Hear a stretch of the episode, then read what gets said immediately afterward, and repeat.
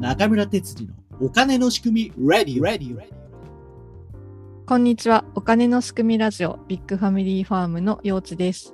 この番組は MMT 流行以前から積極財政を主張してきた元衆議院議員中村哲司さんをお迎えし、MMT やお金の仕組みについて、またそれを踏まえた視点から社会問題や時事ニュースを語る番組となっております。今日もよろしくお願いしまよすろ。しくお願いします。はい。今週はですね、はい。為替介入をうん日本がついにやっちゃったのは、まあちょっと前の話なんですけど、そうでしたやらないね。んじゃないってね散々予想立ててたけど、あやるんだってちょっと私意外だったんですけどはい。どうでした先生は。 145円に来たらやるんだなっていうことがよくわかりましたね。あなるほどですね。 それはちょっと言えるそこは感化できませんみたいなそんな感じだったですもんね。そうですね。うん今、まあ、この収録している時も145ご縁に円をこうんじゃあう、こう望むようなところではあるんですけど。ふふみ たいな上がったり下がったりみたいな。うーんでも、うね、まあ、10月はなんかアメリカも金利は上げないんじゃないかっていうことなんですけど、うんまた11月12月に金利上げるよってなったらまたねさらに円安が進むかもしれないなとはそうですね。うんが、なんか今回のその為替介入っていうのはどのぐらいの規模で介入してあるんですかね。そうですね。財務省のホームページに、はい今回あの数字がしっかりとあの出ておりまして、はい、 2.8兆円ですね。 2.8兆円。 2.8兆円。額が大きくてあんまり想像ができない。これって大きいんですかちっちゃいんですそかれそれがですね、はい。あの民主党政権の時ですね、あ2000悪夢の悪 者に悪夢の何もしなかった円高を放置してきた放民置主党した政と権。いう噂の放置してたんですかであの時にですね、はい2010年の7月から2011年の12月まで、この民主党政権の時にはい。介入した額は16兆4219億円なんです。おーということは、今回の介入額、まあ、1回の介入額として2.8兆円大きかったんでしょうけれども、うん。まあ、それの、まあ、5倍ぐらいはですね、あのそうですね民主党政権もやってるんですよ。うん。民主党政権、あれをやってもですね、はい。あの 円高なかなか止められなかったじゃないですか。うん、そうですね。今回の円安、本当に止めるんだったらですよ、うん。あの、あの時に買った、あの、ドルはですね、はドい。ルの金利が高いですから、ドルがドルを呼んで、今はまあ100兆円とか150兆円ぐらいの大きくなってるんです、大きな。な額になってるわけなので、もう全部吐き出したらいいと思うんですよね。わお。 そんなことやったらアメリカ怒りませんかね。 そうそうなんです。そこがね、やっぱりねう、んその、チキンというかなんというかですね。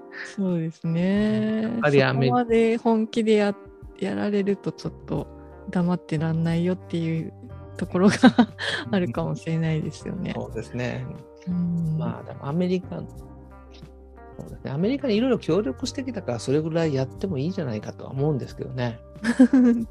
そうなんですかうね。んうん。湾岸戦争の時じゃないわ、えっと、イラク戦争2003年の時っていうのは、小泉さんの時はい、ですか。小泉さんの時ですね。うんあ。の時も為替介入やってましてですね、ええその額30兆円です。 30兆円もう民主党の倍ってきましたね、まあ民主党もそれぐらいやってもよかったかもしれませんけどね。そうですねその時はやっぱり結構動いたんですかね顔ねは、まあでもその時っていうのは、あの、なんか、まあそれもあるけれどもやっぱり、うんあの戦争で、あの、ドルが、まあ、なんなんて言いますか、ドル資金を調達するために、うあんまあ、日本が協力したというふうなうんことなのかなっていう感じもいたしますね。うんう、ん戦費の調達で協力したという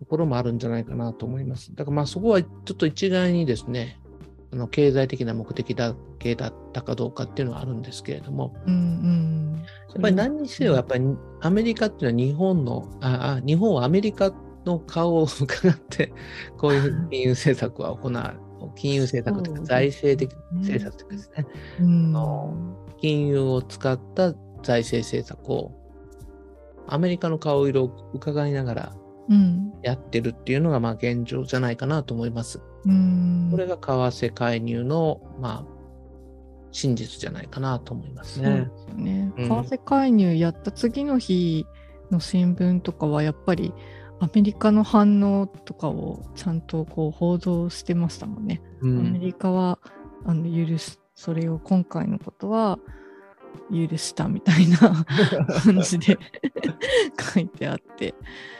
でもあの時なんか財務省の人の会見見てたけどなんかすっごい楽しそうだったんですよね。ついに俺たちやるぜやっちゃうぜみた いなやっちゃったぜみたいな やっぱなんかこう仕事人の血みたいなのが 喜びになるんですかね。うんうんそうですよね。でも、うんもっと効果があると思ったと思うんですよ。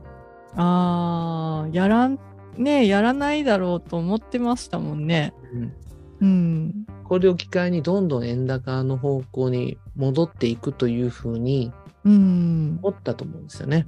なるほどね。うんだって日本国政府が初めてこの20年ぐらいで初めて うん、ドルを売ったわけです から。やったぜやったそうそうそう。やったぜみたいな。うん今まではですね、今までは、まあ、ドルで運用するというのは、米国債、アメリカ国債なので、うん、毎年、まあ、数兆円のドルが入ってくるわけですね、日本に、はいはい。日本国政府に。うん、そうすると、まあ、それを円に変えて一般会計に繰り入れるべきじゃないですか。そうですよね。うん一般会計に入れるんだったら、せっかくね、儲かったっていうか。儲かったってことですから。でもそうすると、ドルを円に変えるってことは、ドル売り円買い介入するのと一緒になるのそうでで、すね。うん。そうすると今回と、 今回の介入額と同じぐらいの額をですね、ああ、ドル売り円買いすることになるわけですよ。すごいですね。そのお金がずっとプールされていってるそうそう、毎月、毎年プールされていって、うん、それは結局そうできないので、ドルはそのまま持って、うん。ドルで毎年その分の米国債を買ってですね、うんうんで一般会計に繰り入れる分に関しては、この円、新しく買った米国債を担保にして、うん。はい。政府短期証券という、まあ、国庫短期証券というものを、うん。まあ、あの発行してですね、 このお金を、あ、いるんですか。これ、まあ、国債みたいなもんなんですけど、国債を発行して、そのお金を一般会計に入れるという、なんかこの、すごいテなんクニカ ルな、なんかバカバカしい感じがしますよね、そこ、空気がね。バカバカしさの。 そのオペレーションを、ま、いちいちやってる官僚がいるってことですよね。そうなんですよ ね。これが国と地方の借金っていうやつの、あの、数字に含まれていくわけですから、そうなんですよね。なんか濡れ衣って感じですよね。もうなんかナンセンスですよね、本当うに。ん。七不思議ですね。なんかうん日本のこの金融政策七不思議みたいなのがありそうですよね。そうですね、あります ね。あと私今回のその為替介入のこと考えててえ分かったっていうのがその金融緩和え。うんしてるのと同じことになるっていううんうんことですよね。円えっと円をか買うってことでしょドルって今金融緩和しようとしてししてるのにうんその為替介入やったら逆のことが起きるっていうことですよね。あのーその分あのーその分、なんていうか、吸収するとかそういうことをやらなければですね、うーん。あの、出したり引いたりするときに、はい。あの、まあ、お金っていうのは基本的にですね、うん。あの、借金返ししないとなくならないです。うーん。うん。だうん。から為替取引してもですね、はい。民間が持ってるとしたら、民間の中で円の所有者が変わったり、ドルの所有者が変わるだけなので、うん。うん。送料は変わらないんですよ。はい。ただまあ、そのオペレーションをするのがあの中央銀行なので、うん。うん。中央銀行がその時に発行したお金を、例えばもうそれを吸収しないということになると、その分だけ増えるという形になりますよね。うん。そう金です、ね。融緩和することになりますよね。うん。あの、円売りドル買いの場合は。うん。うん。そうですよね。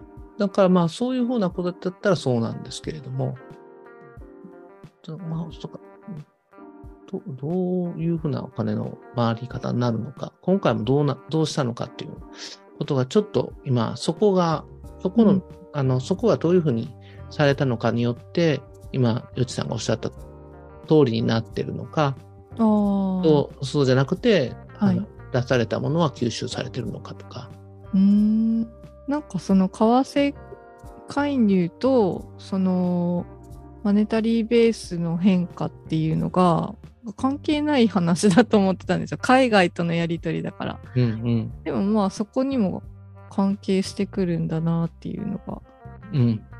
うんそこはそうですね、ちょっと、あの、ゆよく非付帯化っていうような言葉があったんですよ。ほうあの為替の非付帯化介入をするときに。うんそこのあたりで、その金融緩和と同じ効果があると。うんうん為替介入をしたときに、はいその円を安くする、円高になる局面で、はいはいあの、えっ、と、ドルをドルを買って、うん円を発行すると。はいその時に発行した円をそのままにしておけば、うんうあんの、金金融融緩和緩和をしたことになると。と一緒ですよね、はい。だからこれを非付帯化って言ったんですよね。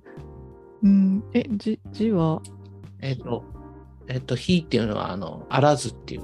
はいで、付帯化っていうのは、あの、えっ、と、ノットのふ風ですね。だから、あノットっていう字が、ふあの、別にノットっていう字が、非はい皮膚で、 あの、対化っていうのは、あの、お腹にはらむっていう、ああ、はい。そういうふうに、そういうようなことがよく言われたんですよ。2000年代前後、2000年前後にですね、はい。その金融緩和を、金融緩和すべきっていう論論の時にですね、うんうんうん。い。介入した、円売りドル買い介入した時の円をうん。そのまま市場から引き上げずにはい置いはいて。おくと、うん。あの、金融緩和することになるので、うんうんうん。そういうふうなことをした方がいいっていう話ですね。と。うん。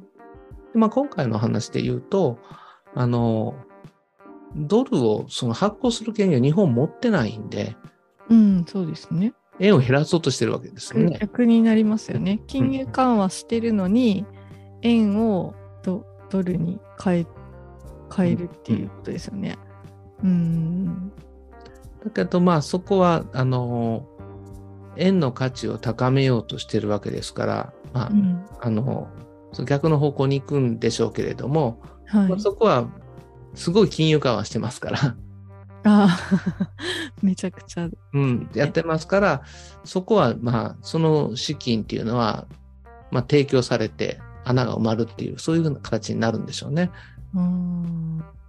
そうか、確かにそうな。引き引き締めと同じ効果になるんですよね、今回の話っていうのは。そうなんですうなるほど、なるほど。だからあの塾生の中にはその日銀は金融緩和をするぞって言ってるのに逆のことはやんないでしょうって言っうんうん、て為替介入しないんじゃないかっていうそういう予想も立ててる方がいらっしゃったんですけどうん確かにそうだなと思ってなるほど、なるほど。うんでもまあやややりましたけどね。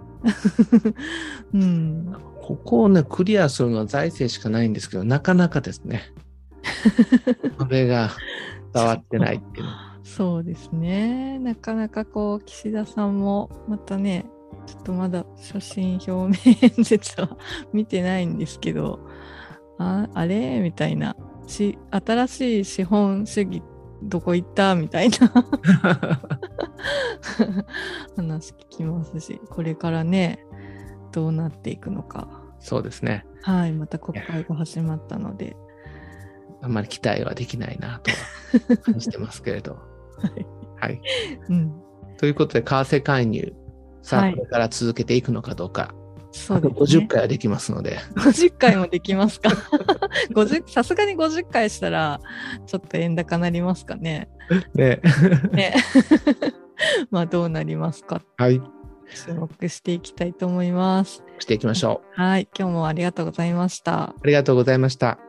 最後までご視聴ありがとうございました感想やご意見ご質問こんなテーマで話してほしいというリクエストなどお便り専用フォームを概要欄に載せていますのでそちらからお寄せください毎月お金の仕組み Zoom 勉強会を開催しています参加は無料ですどなたでもお気軽にご参加くださいスケジュールは中村哲司さんのツイッターでツイートしております。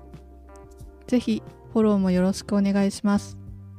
Apple Podcast や Spotify で視聴されている方は番組のフォローもぜひよろしくお願いします。ツイッターなどで番組を広めていただくのも大歓迎です。では次回をお楽しみに。